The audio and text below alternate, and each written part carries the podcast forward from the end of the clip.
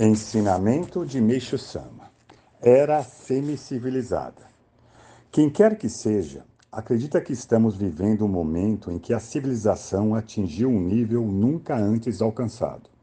De fato, se compararmos a época atual com a era primitiva e selvagem, veremos que houve um grande avanço.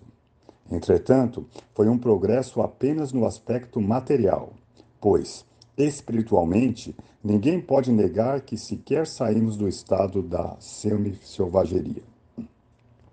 Desde os tempos remotos, a humanidade vem, continuamente, desperdiçando grande parte de suas energias com a guerra, a maior de todas as violências. Em nada difere das feras que lutam, mostrando as presas e garras, rugindo e devorando-se mutuamente. É verdade também que existem os povos pacíficos, os quais não medem esforços para evitar a guerra. Podemos dizer que os primeiros são seres com características animal e os pacíficos com característica humana.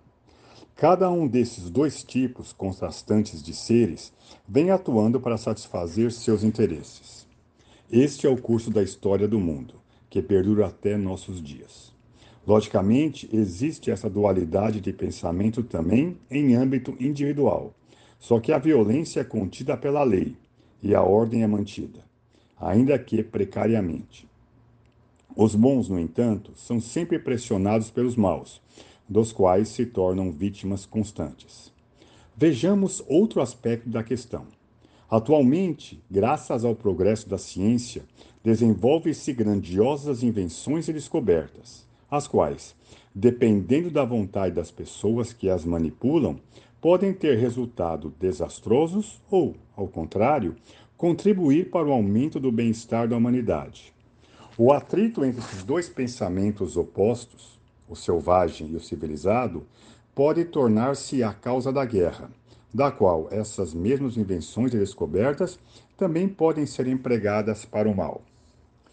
Analisando o assunto sob outro prisma, constatamos que os povos belicosos não são religiosos, ao contrário dos povos pacíficos.